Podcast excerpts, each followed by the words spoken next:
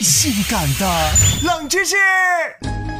我一张三，我炸，我四个二带俩王，我跑了。很多朋友在消遣的时候会打打扑克牌，当然也不乏会有一些斗地主、炸金花的高手。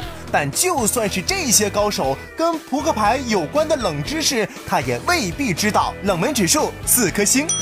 扑克牌共有五十四张，刨除大小王则是五十二张，这是表示一年有五十二个星期。大王则代表着太阳，小王则是月亮。两种颜色，红色和黑色。红色代表是白昼，黑色则是黑夜。四种花色，黑红梅方则是代表春夏秋冬四个季节。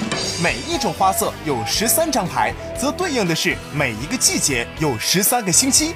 如果你的数学够棒的话，也可以试试将五十二张牌的点数相加，最终得出的答案是三百六十四，再加上小王的一点，则就是三百六十五天，与一般的年份天数是相同的。如果再加上大王的一点，那就刚好是闰年的天数，也就是三百六十六天。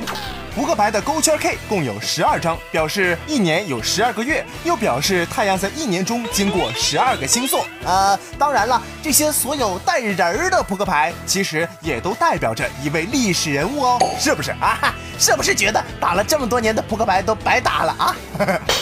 从未听过如此性感的冷知识，这就对了。打牌的时候，你要把牌当自己的孩子一样去爱它，它才能给你赢钱呢。哈哈。